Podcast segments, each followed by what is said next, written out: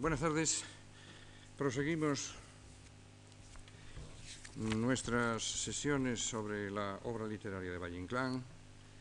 Alcanzamos hoy el centro de las cuatro semanas que nos ocupan en torno a don Ramón y hoy toca mm, atender a lo que creo que con justicia se puede calificar de una etapa de transición, todas lo son, mm, siempre se pasa de un momento a otro, pero que en concreto eh, nos eh, presentan a un Valle Inclán en la segunda década del siglo que mm, tiene un momento, no diré de duda, porque quizás no sea exacto, pero sí de cierta perplejidad con respecto al camino por donde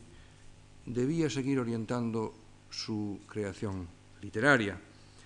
Y lo cierto es que entre 1913, cuando publica El embrujado, la obra que ya no estrenó, y cuyo frustrado estreno precisamente motivó la ruptura eh, definitiva con el sistema teatral español, como veíamos ayer, desde la redacción del Embrujado,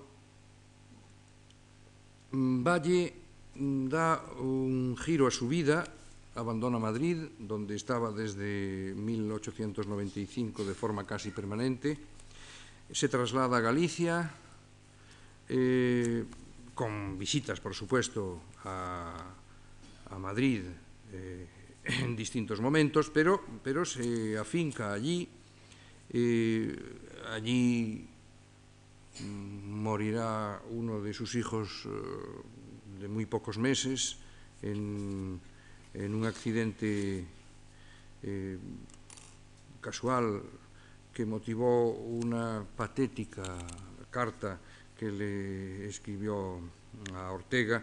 Eh, en Galicia eh, deja de escribir, o, o, por lo menos deja de publicar, realmente deja de escribir, eh, probablemente tiene esbozos, eh, pero mm, hasta 1919 hay eh, media docena de años de silencio público que solo se verá roto por la publicación de su tratado de estética, y, que es la lámpara maravillosa, y del resultado del reportaje de guerra que hace tras su visita a la línea del frente en Francia, que publicará, no completo, eh, con el título de La medianoche. Eh, hay otra parte que, como apunté, me parece que ayer eh, se recuperaría eh, en libro muchos años después, eh, aunque había aparecido en las páginas del periódico, eh, lo cual además nos recuerda que estos son los años de la Primera Guerra Mundial, de la Gran Guerra Europea. Eh, Valle era claramente partidario de los aliados. Y, y la guerra, con todo lo que conllevó, eh, fue para muchos, claro, un final de época, no, no, es por casualidad, por lo que un historiador como Hosbaum ha dicho que el siglo XX es un siglo corto, empieza con la Primera Guerra Europea y acaba con la caída del muro de Berlín. Bueno, es una manera de ordenar la secuencia histórica, pero desde luego el, la explosión de la Primera guerra mundial tras el atentado de Sarajevo eh, fue el fin de una época y, ello influyó en muchos eh, creadores e intelectuales y también en Valle Inclán. La guerra y lo que ocurrió eh, durante su transcurso es también la época de la revolución soviética, de la revolución de los soviets en 1917 y es también el momento de la Revolución Mexicana, eh, dos fenómenos que eh, a Valle le llamaron poderosamente la atención y en algún momento manifestó su interés por la figura de Lenin y desde luego su, seguimiento de la Revolución Mexicana le llevaría luego a aceptar la invitación del presidente de la República en los primeros años 20 para visitar el México que había conocido ya en, 1890 y, que produciría eh, alguna sonada polémica por cuanto su actitud de claro apoyo a la revolución y de crítica acerba a la actitud de los eh, españoles que vivían allí, eh, no dejó de, tener una trascendencia tanto en México como en la prensa española. Y de ello hay eh, algo que comparecerá en su novela Tirano Banderas, que tendremos que ver la semana próxima. son momentos, pues, de crisis general en el mundo, en el mundo occidental, y Valle no podía ser ajeno a, estas eh, mutaciones históricas de, tan grande dimensión. Y, sin embargo, es mm, fácil poder observar cómo eh, la atención hacia mundos mm, no exactamente diferentes, pero sí modulados con respecto a lo que había estado haciendo hasta entonces, eh, se puede ya apreciar en eh, obras mm, del momento justamente anterior a esa pausa, a ese periodo de silencio del que he hablado, obras de las cuales la marquesa Rosalinda es probablemente el mejor testimonio. porque eh, en lugar de entender a Valle Inclán como un autor descoyuntado en dos periodos absolutamente contrapuestos, hoy los estudiosos están prácticamente de acuerdo en que, siendo distinto el Valle Inclán del final del Valle Inclán del principio, indudablemente, eh, no hay tanto esa escisión entre una primera etapa y una segunda como el desarrollo de cosas que estaban latentes en él desde muy pronto. Eh, creo haber mencionado ya la presencia de elementos grotescos en algunos de los primeros cuentos que escribió. Pienso, por ejemplo, en El Rey de la Máscara, que es de la última década del siglo XIX.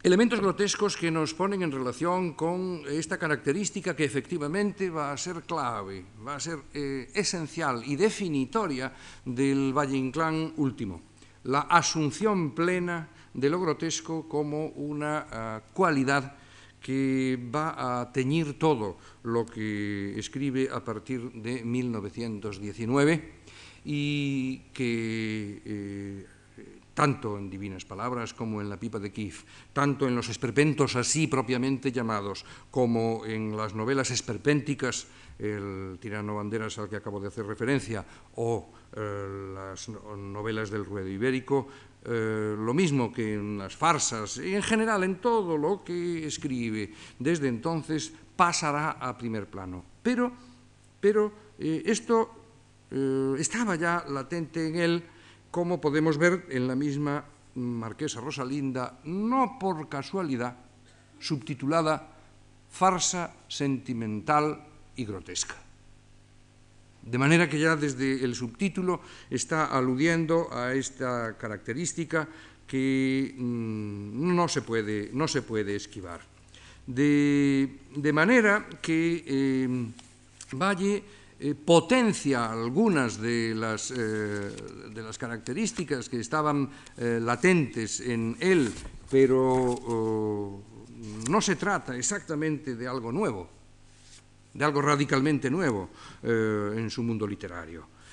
Pero además también sabemos que el componente grotesco es un rasgo que va a caracterizar la literatura mm, que se escribe a partir de estos años en Europa. Como elemento aislado eh, siempre estuvo desde los griegos siempre estuvo presente, pensemos si no en Aristófanes, pero eh, ahora lo grotesco se va a convertir en eh, definitorio de, por ejemplo, todo el expresionismo de manera que sea en pintura, sea en literatura, en teatro, en cine, en dibujo, el, expresionismo va a potenciar precisamente esta dimensión eh, grotesca.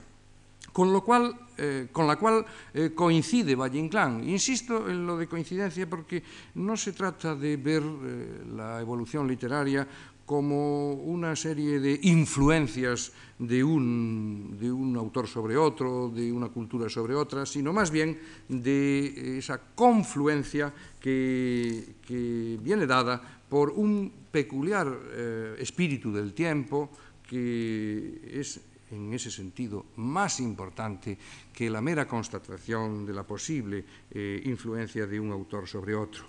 En concreto, en la marquesa Rosalinda, esta farsa sentimental y grotesca, insisto, estrenada, ayer lo decía, en 1912, eh, una eh, farsa en verso que tiene eh, como, constituyente una concepción modernista en el verso muy clara, muy clara, eh, situada en un siglo XVIII galante y elegante, eh, esas rimas de cascabeles de la que habla él en el preludio, eh, se acoge también a las rimas funambulescas de Banville, que ya suponían igualmente este componente grotesco en la Francia de la segunda mitad del siglo XIX. De manera que la marquesa Rosalinda tiene ese doble aspecto y en ese sentido es un, ejemplo perfecto de gozne que cierra un mundo y abre otro, si queremos decirlo así. Es en un aspecto el canto de cisne del modernismo y a la vez el anuncio de otras conquistas estéticas. El, modernismo que tanto había interesado a Valle Inclán, eh, domina sobre el mundo de la marquesa Rosalinda y sin embargo, y sin embargo, está visto ya con una cierta distancia, está visto ya eh, con una perspectiva, de manera que no eh, se trata del modernismo pleno, el modernismo rubendariano, por otra parte, Rubén Darío fue gran amigo de Valle Inclán, y aquí y allá, ocultas en el medio de eh, muchas obras suyas, aparecen evocaciones de frases concretas de Rubén Darío, que además escribió un par de sonetos en alabanza de, de Valle Inclán. Eh, pero este, este, modernismo, repito, visto a, distancia, eh, transfiere al, mundo elegante de la marquesa Rosalinda un tono de despedida, un tono de elegía que, está muy claro. El, tema de la marquesa es una nadería, si queremos, ¿no? es un mundo de bibelots, es un mundo rococó, mm, no sé, no en vano está eh, ubicada en el siglo XVIII la, obra, eh, pero... Oh, pero con un componente eh, distanciador añadido que es el mundo de la comedia del arte, de Arlequín, Polichinela, Colombina, metateatro, pues, que, contribuye a ese distanciamiento. Y, lo muestra así el, autor hacia el final de la, de la obra. Pasaron las locas quimeras de Farandul canto de alondras mañaneras en el azul. ¿A qué rodar por los caminos como antes si no he de ver en los molinos los gigantes? Dejo colgada mi careta en una rama de laurel y si me torno a mi carreta es porque acaba mi papel. Es el, final de, la, obra, eh, con una despedida un poco abrupta eh, que podía eh, significar también la evidencia de que, ese mundo no da mucho más de sí. Y eso, eso para Valle Inclán en este momento es algo, me parece, muy, muy sentido. Eh, el mundo del modernismo no da ya mucho más de sí. Y, ¿Por qué va a ser sustituido? Pues por el mundo de lo grotesco. Y ese mundo está ya aquí, en la Marquesa Rosalinda. No por casualidad se menciona a Bambil, eh, se mencionan las rimas funambulescas. No, no, no es, no es, no es un azar. No por casualidad también aparece Polichinela en unos eh, versos de, de la obra que he mencionado hace poco, eh, recordándonos cosas que luego aparecerán en La pipa de Kif, un libro de poemas ya claramente eh, esperpéntico. Eh, es que ese mundo grotesco está, allá y está ahí presente. Pero, pero también está la tragedia. La verdad es que el universo trágico no fue nunca ajeno a Valle Inclán. Eh, su texto Voces de Gesta fue calificado de tragedia. La mm, obra que publicará por primera vez en el periódico El Sol en 1919 y en el libro 1920, eh, Divinas Palabras, es una tragicomedia de aldea. Eh, también ese componente está en El Embrujado, eh, tragedia, tragicomedia, ese eh, elemento no es, eh, y conviene que lo recordemos a la hora de ver la semana próxima cuestiones relacionadas con, con el esperpento, ese elemento oh, vinculado a la tragedia no es ajeno a Valle Inclán, ni ahora ni lo será después. por eso no nos extrañará la mm, acotación que en la jornada primera anuncia la salida de Pierrot. Trágico, a fuer de ser grotesco, sale Pierrot haciendo zumba. En su rostro carnavalesco hay una mueca de ultratumba. Trágico, a fuer de ser grotesco. Es decir, que la condensación de lo grotesco puede descubrir vetas insospechadas de la tragedia insisto, mm, retengámoslo a la hora de enfrentarnos la próxima semana con el esperpento, que ha sido interpretado mm, en deducción lógica de las palabras de Valle Inclán como algo que supera la tragedia. Sí, es una interpretación lógica, pero me parece que no completa.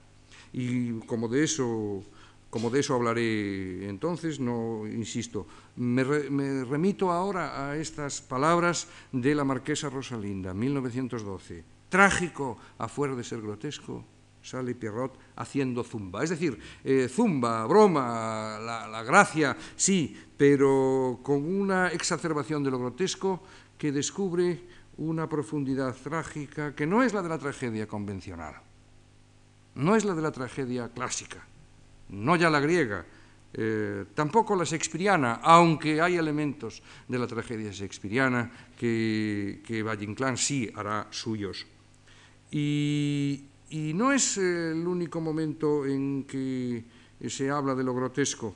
En otra acotación de la jornada tercera de la marquesa Rosalinda, referido además a otro personaje, eh, Polichinela, se menciona jocundo, grotesco, saltante, aparece Polichinela dando gritos que se las pela. Eh, con rimas eh, que provocan la risa, porque son a veces rimas fáciles, voluntariamente fáciles, claro.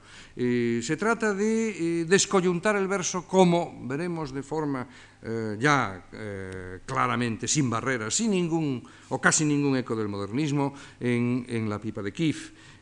jocundo, grotesco, es decir, eh, eh, de un lado el humor, eh, la risa, una risa que a veces es algo que se convierte en mueca. No olvidemos la acotación anterior. En su rostro carnavalesco hay una mueca de ultratumba. Esto será justamente el aspecto que Valle Inclán va a desarrollar. El mundo del carnaval, en el que todo parece girar al revés ese mundo carnavalesco que eh, explica muchas de las cosas que veremos en el esperpento, entendiendo además que el esperpento no se ciñe a los eh, textos así denominados, a los esperpentos propiamente dichos, porque hay poesía esperpéntica, porque hay también novela esperpéntica, y él mismo lo, apuntó.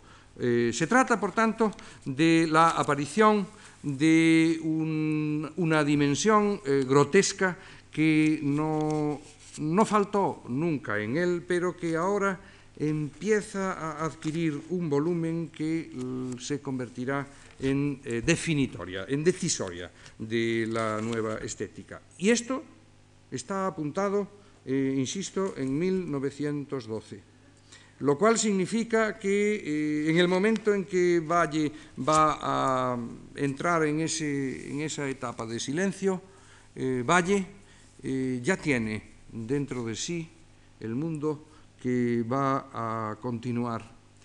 Y del que un texto que no es definido como esperpento, Divinas Palabras, repito, la primera edición en prensa es de 1919, ese mundo de Divinas Palabras no está alejado del, elemento grotesco, en absoluto, en absoluto. Recordemos por un momento la obra en, en Divinas Palabras. Mm, quizás aquí habría que hacer mención de la, de la obra El Embrujado como un nexo oh, indispensable entre lo anterior y lo que aparece eh, con Divinas Palabras y otras obras de la última época. Eh, el Embrujado ya no es el mundo de las comedias bárbaras, el protagonista, el dueño del, Pazo, no es un gran señor como don Juan Manuel Montenegro.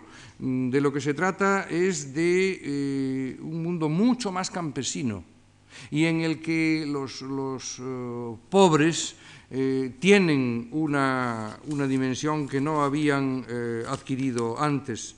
Pues bien, cuando llega Divinas Palabras, ya ha cambiado el panorama de manera definitiva en divinas palabras ya no hay señores. Son solo las pobres gentes del pueblo, eh, el, sacristán, su mujer, eh, los pobres que van de romería en romería, eh, los titiriteros, son las gentes del pueblo. Ya no hay señores. El objetivo se ha centrado ya solo en los personajes que están abajo. Pero no olvidemos el motivo unificador de la acción en divinas palabras. En, toda la obra lo que se disputa es una macabra herencia, la del, la del baldadiño, la del monstruo deforme que ha quedado sin madre, huérfano, y cuya cuya, digamos, propiedad se disputan los dos hermanos sobrevivientes, eh, Pedro Gailo, eh, más bien azuzado por su mujer Marigaila, y la otra hermana Marica del Reino. ¿Y por qué disputan eh, esa, mm, esa grotesca herencia? No para cuidar al desvalido, sino para obtener las ganancias que la caridad popular eh, produce cuando se exhibe de feria en feria, de romería en romería, el, carretón, como, se le llamará incluso. el objeto designa a la persona el carretón es el baldado que está en, el, propio, en el, propio, carro. ¿no? Y, ese es el motivo que llevará, es el núcleo de la muy sencilla acción de la obra, es lo que llevará a Marigaila a ir de romería en romería y liarse con séptimo miau en la playa y es lo que la lleva a abandonar por un momento al, al el cual monstruoso, deforme, con su cabeza hidrocéfala, es emborrachado hasta la muerte en una de las tabernas cuando su madre no está y, acabará siendo abandonado de noche a la puerta del domicilio de la casa de Marica del Reino que no se entera, no, no la avisan, no la llaman, eh, como si se hubiera muerto por azar, y ella lo descubre en una escena espeluznante, él lo descubre a la mañana cuando ve la piara de cerdos comiéndose el cadáver del baldadiño.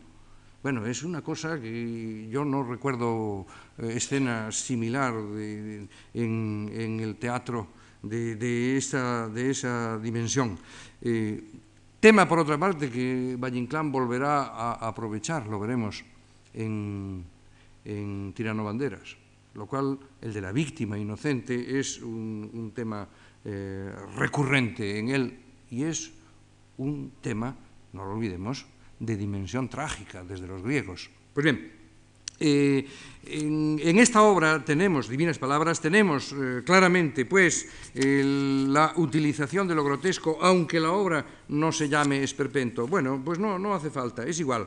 Lo cierto es que está ahí, esa dimensión grotesca que continúa en la tercera y última de las jornadas de la obra, porque para obtener, eh, para obtener dinero para el entierro, eh, la familia todavía exhibirá en la puerta de la iglesia los despojos del, del cadáver del, enano hidrocéfalo, de, manera que está ahí, eh, presente en todo momento, a los ojos mm, espantados, espeluznados del espectador. Pues bien, este, este, este tema, esta dimensión grotesca, eh, por tanto, no está solo en las obras llamadas esperpento, insisto en que Divinas Palabras no fue calificada de esperpento y sin embargo es, claramente visible. Eh, pero, pero siempre eh, en una dimensión estética controlada por la, por la mente del, del, autor. En un momento dado, eh, Valle, eh, que nunca estimó el realismo, eh, Valle, eh, en La enamorada del rey, eh, dirá, es una declaración eh, de principios estéticos, sin duda, dirá por boca de un personaje, en arte hay dos caminos. Uno es arquitectura y alusión, logaritmos de la literatura. El otro, realidades como el mundo las muestra. Dicen que así Velázquez pintó su obra maestra. Solo ama realidades esta gente española. Sancho Panza medita tumbado a la Bartola. Aquí, si alguno sueña, consulta la baraja tienta la lotería, espera y no trabaja. Al indígena ibero cada vez más hirsuto es mentarle la madre, mentarle lo absoluto. Y esa era la pretensión de Valle, mentarle lo absoluto. Es decir, tenía una pretensión de trascendencia, porque su camino no es el de realidades como el mundo las muestra, no es el del realismo, no olvidemos el verso, dicen que así Velázquez pintó su obra maestra, dicen, porque él no lo cree. Eh, él, eh, hay que decirlo, no, eh, durante un tiempo no estimó mucho a Velázquez. ¿Por qué? Porque Velázquez era puesto como ejemplo de pintor realista. Claro, Velázquez no lo fue, no fue eso ni por asomo. Entre otras cosas porque no podía serlo, el realismo no existía. Y sin embargo, Velázquez fue enfocado como representante eximio del realismo avant la lettre. Eh, no, no. Eh, Valle llegó a, a convencerse de que Velázquez era, como efectivamente era, otra cosa. Pero en todo caso, ese no era su camino y está claro que la dimensión eh, plástica que él más apreciaba era la de los pintores renacentistas. Era Rafael, era eh, Leonardo, eran incluso los prerrafaelistas, eh, y, los prerrafaelistas ingleses eh, igualmente. No, él tiene un camino siempre, siempre, desde el principio hasta el fin. Uno es arquitectura y alusión. Las obras de Valle Inclán, todas ellas, sea de la época que sea, están construidas desde un principio lógico arquitectónico. Valle mmm, piensa perfectamente bien en la compensación, como si fuera un edificio, eh, de manera que el equilibrio sea la resultante de la construcción de sus obras, solo que eh, los medios eh, puestos a contribución no son exactamente los mismos en sus obras del principio que en las del final, pero, pero siempre buscando esto, arquitectura y alusión. Y recordemos el epifonema que los resume, logaritmos de la literatura. Lo que busca es la matemática perfecta, como veremos en un texto eh, la semana próxima eh, que se refiere al, al, esperpento. Pues bien, eh, no es por tanto una novedad en Valle Inclán lo que veremos aparecer en la última década de su producción literaria a partir de 1919. No es una novedad en él, él estaba ese mundo ya dentro de él, lo único que había que hacer era potenciar más esos elementos que ya residían en su mundo interior. En su mundo interior, sí, porque, porque mm, la verdad, Valle Inclán lo que es, desde el punto de vista eh, estético, lo que es, en el fondo, de forma permanente, es un platónico. Un neoplatónico, si queremos decirlo así. Eh, y su tratado de estética, La lámpara maravillosa, eh, define tanto al Valle Inclán anterior como al Valle Inclán que va a venir después. Insisto, los medios pueden cambiar, los objetivos no. Los objetivos no. Y Valle es un platónico, cosa por otra parte, nada, nada extraña, porque el predominio de las filosofías idealistas fue avasallador para todos los creadores que empiezan a producir a finales del siglo XIX.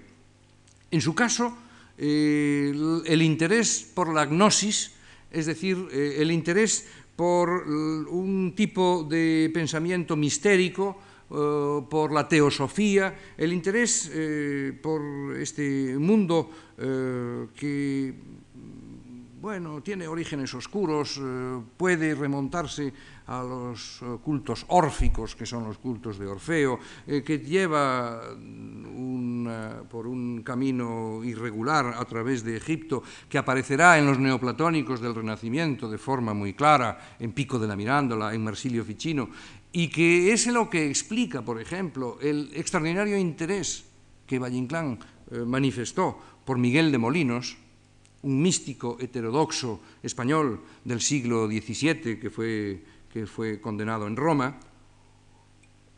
Todo esto eh, confluye en la estética de la lámpara maravillosa, un libro no fácil, extraordinariamente bien escrito, eh, al que quiero oh, prestar una cierta atención porque mm, me parece que durante un tiempo ha sido eh, minusvalorado, considerándolo una serie de abstrusos principios filosóficos y estéticos que, tienen, que tendrían poca aplicación a su obra concreta. Y creo que no es exacto. Creo que eh, a Valle Inclán se le entiende mejor y de verdad en profundidad a la luz de algunas de las cosas que dice en eh, La lámpara maravillosa, como por ejemplo la idea de la visión.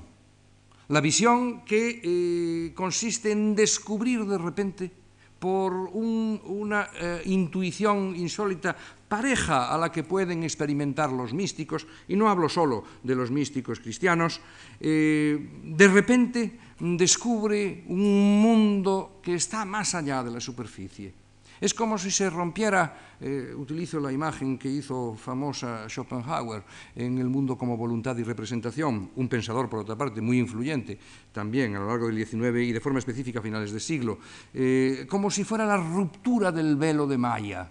Eh, una imagen que Schopenhauer mm, toma del pensamiento oriental. Recuerdo un caso de mi vida. Es Valle Inclán quien abra en la lámpara maravillosa. Era en el mes de diciembre, ya cerca de la Navidad.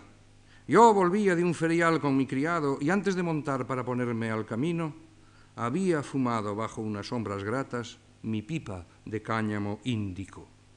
Es la pipa de Kif, mm, que dará título a su libro de poesía publicado en 1919. Eh, el kif es un derivado de la carne bisíndica, eh, por eso habla del cáñamo índico, ¿no? es de la misma raíz que la grifa, etc. Es decir, eh, medios que oh, mm, es bien, conocida, bien conocido el interés de determinados eh, escritores e intelectuales del siglo XIX por los estimulantes de la percepción, eh, pienso en las confesiones de un comedor de opio de Thomas de Quincy, pienso en el club de, los opiáceos de, donde estaba Théophile Gautier o, Baudelaire.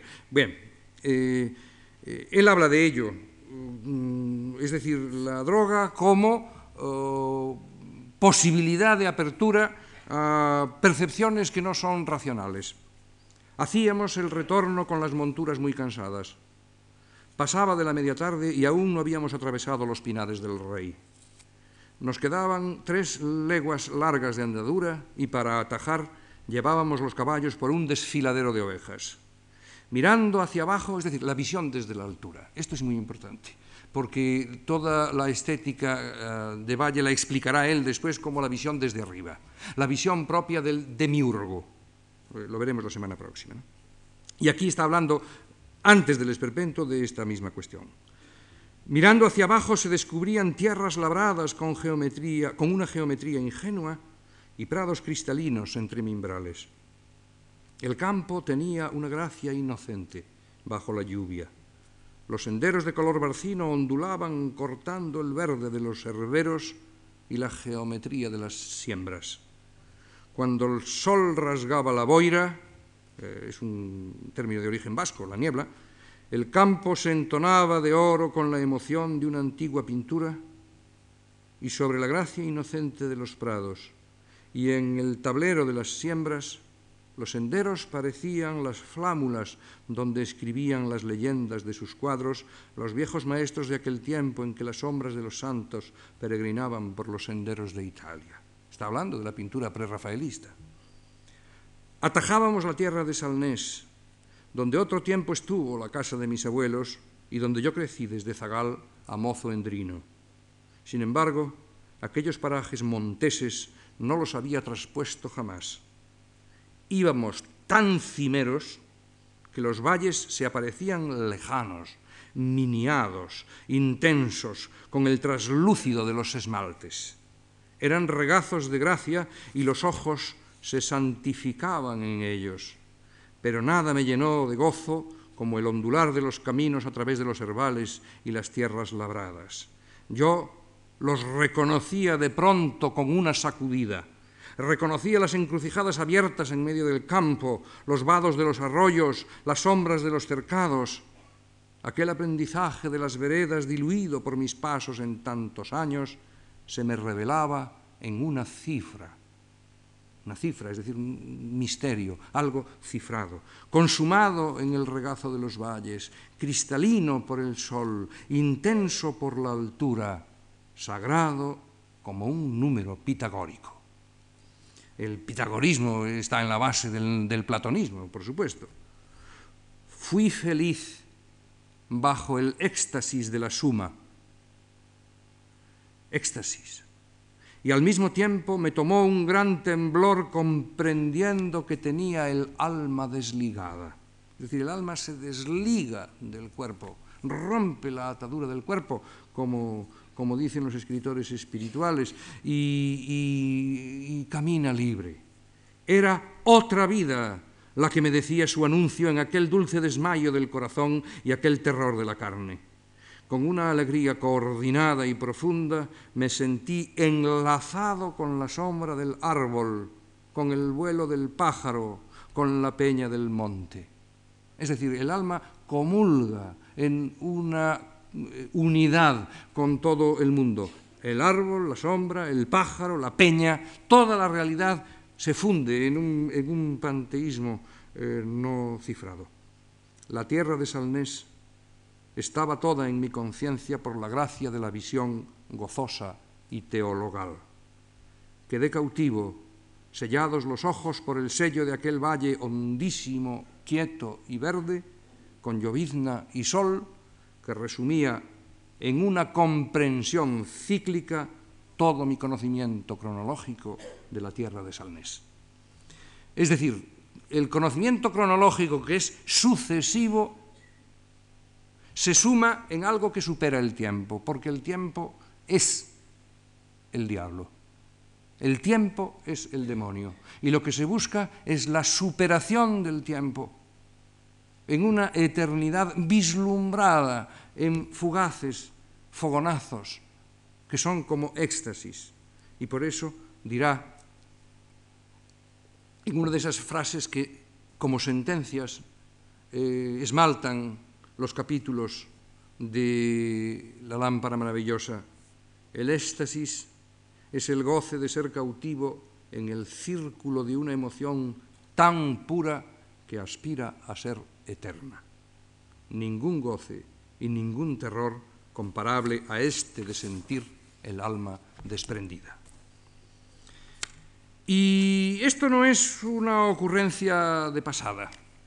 Valle, que fue ocasionalmente, no más que un curso, profesor de estética en la Escuela de Pintura en Madrid, eh, Valle no lo dice eh, por postura estética, son muy hondas y muy íntimas convicciones estéticas las que, las que derrama por la lámpara maravillosa. He consumido, dice en otro momento, he consumido muchos años mirando cómo todas las cosas se mudaban y perecían, ciego para ver su eternidad. Y eso es lo que busca el, escritor, superar el instante, derrotar el tiempo y abrir la dimensión de la eternidad. Era tan firme el cimiento de mi egoísmo que sólo alcanzaba a conocer aquello que en algún modo guardaba relación con los afanes de cada hora, es decir, del tiempo y los sentidos aprendían coordinados con ellos, sin desvincularse jamás, sin poder rasgar los velos que ocultan el enigma místico del mundo. Ese rasgar el velo está explícitamente eh, mencionado. El hombre que no ve es ciego. El que no sabe superar la superficialidad es ciego. Es ciego como, como el, el ciego Tiresias de la tragedia griega. Ciego sin la luz de amor que hace eternas todas las vidas, fui como un hombre condenado a andar por arenales entre ráfagas del viento que los trasmudan. Hallé y gocé como un pecado místico la mudanza de las formas y el fluir del tiempo. Eh, aquí hay influencia de Molinos, de la mística quietista de Miguel de Molinos. Años enteros de mi vida eran evocados por la memoria y volvían con todas sus imágenes llenos de una palpitación eterna.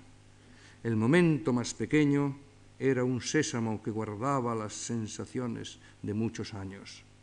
Mi alma, desprendida, otra vez la misma imagen, volaba sobre los caminos lejanos, los caminos otras veces recorridos, y tornaba a oír las mismas voces y los mismos ecos.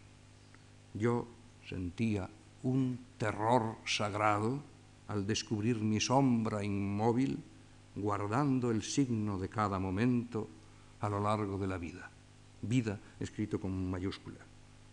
El tiempo era un vasto mar que me tragaba y de su seno angustioso y tenebroso mi alma salía cubierta de recuerdos como si hubiese vivido mil años. Yo me comparaba con aquel caballero de una vieja leyenda santiaguista que habiendo naufragado salió de los abismos del mar con el sayo cubierto de conchas. Los instantes se abrían como círculos de largas vidas y en este crecimiento fabuloso todas las cosas se revelaban a mis sentidos con la gracia de un nuevo significado. Se trata del acceso a una forma secreta de conocimiento, a una forma nueva, no racional, que no se puede hallar por silogismos ni por deducciones. Es una iluminación. Cada grano de la espiga, cada pájaro de la bandada descubrían a mis ojos el matiz de sus diferencias inconfundibles y expresivos como rostros humanos. Yo conocía fuera de la razón utilitaria. Transmigraba amorosamente en la conciencia de las cosas y rompía las normas, escrito con mayúscula. Mis ojos y mis oídos creaban la eternidad. Esa gracia intuitiva la disfruté por primera vez una tarde dorada, mirando el mar azul. Y lo mismo que antes lo ha dibujado cuando iba caminando por la altura del monte viendo todo el valle del Salnés, ahora lo presenta en paralelo, en una imagen paralela, en una recreación del mar. La tarde había perdido sus oros y era toda azul. Yo, sentado bajo el parral de mi huerto aldeano, me puse a rezar. En aquella beatitud del campo, del mar y del cielo, me sentí lleno de un sentimiento divino. Todo el amor de la hora estaba en mí. El crepúsculo se me revelaba como el vínculo eucarístico que enlaza la noche con el día, como la hora verbo que participa de las dos sustancias y es armonía de lo que ha sido con lo que espera ser, es decir, del pasado con el futuro, en una eternidad que derrota el tiempo. Eh, abrevio para mencionar el final. Mi vida y todas las vidas se descomponían por volver a su primer instante depuradas del tiempo. Tenía el campo una gracia matutina y bautismal. Es decir, es un mundo primigenio, no hollado. Aquí, detrás de esto, probablemente eh, Valle está evocando oh, a Fray Luis, a alguna de las odas de Fray Luis, cuando habla también de ese mundo eh, primigenio en el que las aves eh, cantan un no aprendido canto, algo innato, nuevo. Digo lo de Fray Luis porque alguno de los poemas de Valle Inclán en El pasajero claramente claramente recuerda una oda frailuisiana. Como las nubes del ocaso, el racimo que maduraba en el parral de mi huerto mostraba en el azul profundo de sus granos maduros la sucesión de sus metamorfosis hasta el verde agraz. Me conmovió un gran sollozo y en la estrella que nacía vi el rostro de Dios. Es eh, una auténtica iluminación mística a lo que se está refiriendo Valle Inclán. Quiero terminar, perdóneseme la elección, si parece eh, traída por un eh, especial eh, afecto por la ciudad de Santiago, evocando una página en la que Santiago es convertido en símbolo de la eternidad. Eh, comparada con Toledo, eh, Toledo es despreciada mm, por razones, eh, si se quiere, un tanto arbitrarias. Toledo es ciudad castellana y, y Valle quiere eh, confrontar Castilla con Galicia. Y en ese sentido, eh, la recreación de Santiago es una elección subjetiva, eh, sin duda, pero de una enorme hermosura. El lema que la precede dice, en las creaciones del arte, las imágenes del mundo son adecuaciones al recuerdo donde se nos presentan fuera del tiempo en una visión inmutable. Visión, visión, tengámoslo presente. Bien, pues eh, la referencia al recuerdo tampoco es eh, accidental. Toda la poesía moderna, desde los románticos ingleses eh, estoy pensando en concreto en Wordsworth y en Coleridge. Eh, Wordsworth lo dijo de manera explícita, la poesía es la emoción evocada en el recuerdo, que es la misma idea que explica la, la poética de Becker. Cuando siento, no escribo, dirá Becker en las cartas literarias a una mujer. Es la misma corriente que explicará la, poesía de Novalis, por ejemplo, o de Hölderlin en, Alemania, la, línea que el romanticismo puso de relieve y que se mantiene a finales de siglo. Eh, está aquí en Valle, pero frases prácticamente idénticas en cuanto a la concepción las podemos encontrar en quien menos podríamos esperar, en Pío Baroja. Dice exactamente lo mismo. La, creación es algo cuando se evoca en el recuerdo. Bien, de todas las rancias ciudades españolas, la que parece inmovilizada en un sueño de granito, inmutable y eterno, es Santiago de Compostela. La ciudad de las conchas acendra su aroma piadoso como las rosas que en las estancias cerradas exhalan al marchitarse su más delicada fragancia. Esta es una imagen que ya estaba en las sonatas.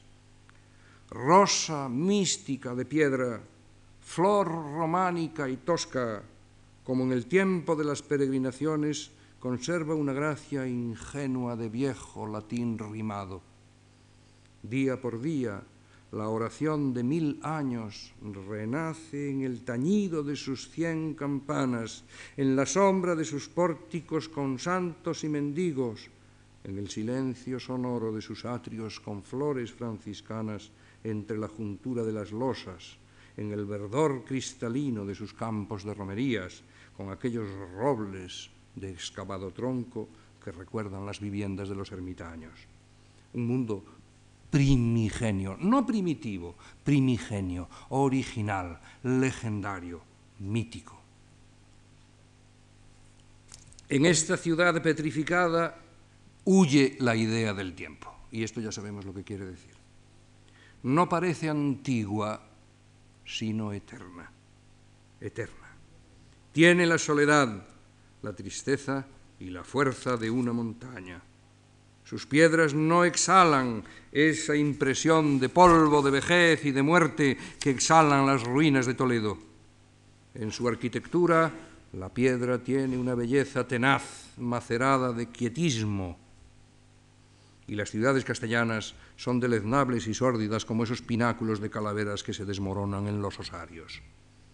Ciudades amarillas, calcinadas y desencantadas recuerdan el todo vanidad de las cosas humanas omnia vanitas.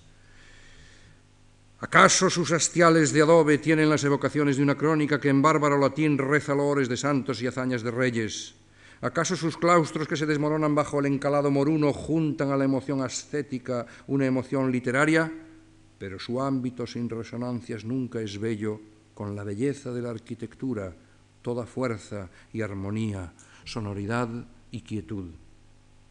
Oración de quietud diría el místico. El romance es lo único que vive con vida potente en el cerco de estas ciudades de adobe, donde solo por acaso se encuentra algún sillar más fuerte que los siglos. Y Compostela, como sus peregrinos de calva sien y resplandeciente faz, está llena de una emoción ingenua y románica de que carece Toledo.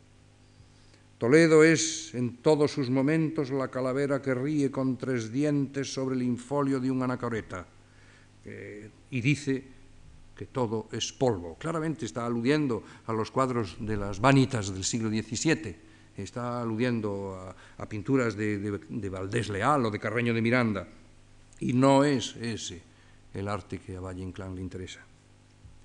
La ciudad castellana, evocadora como una crónica, sabe de reyes y reinas, de abades y condes, de frailes inquisidores y de judíos mercaderes. En Toledo, cada hora arrastró un fantasma distinto, pero Compostela, inmovilizada en el éxtasis de los peregrinos, junta todas sus piedras en una sola evocación, y la cadena de siglos tuvo siempre en sus ecos la misma resonancia. Allí, las horas son una misma hora eternamente repetida bajo el cielo lluvioso. La apuesta de Valle Inclán por esta estética es indudable. Y esto explica, insisto, lo que dije, tanto el Valle Inclán anterior como el Valle Inclán posterior. El objetivo del creador no cambia, Recordemos el verso con el que terminaba uno de sus sonetos del pasajero. Solo no muda el cimiento del dolor, no muda, no cambia, invariable. El lema con el que terminará este fragmento es expresivo. Solo buscando la suprema inmovilidad de las cosas puede leerse en ellas el enigma bello de su eternidad. Quien, como yo, tiene la fortuna de vivir en Santiago, no puede dejar de recordar a cada paso que da por las losas de sus piedras estas páginas de Valle Inclán. Muchas gracias.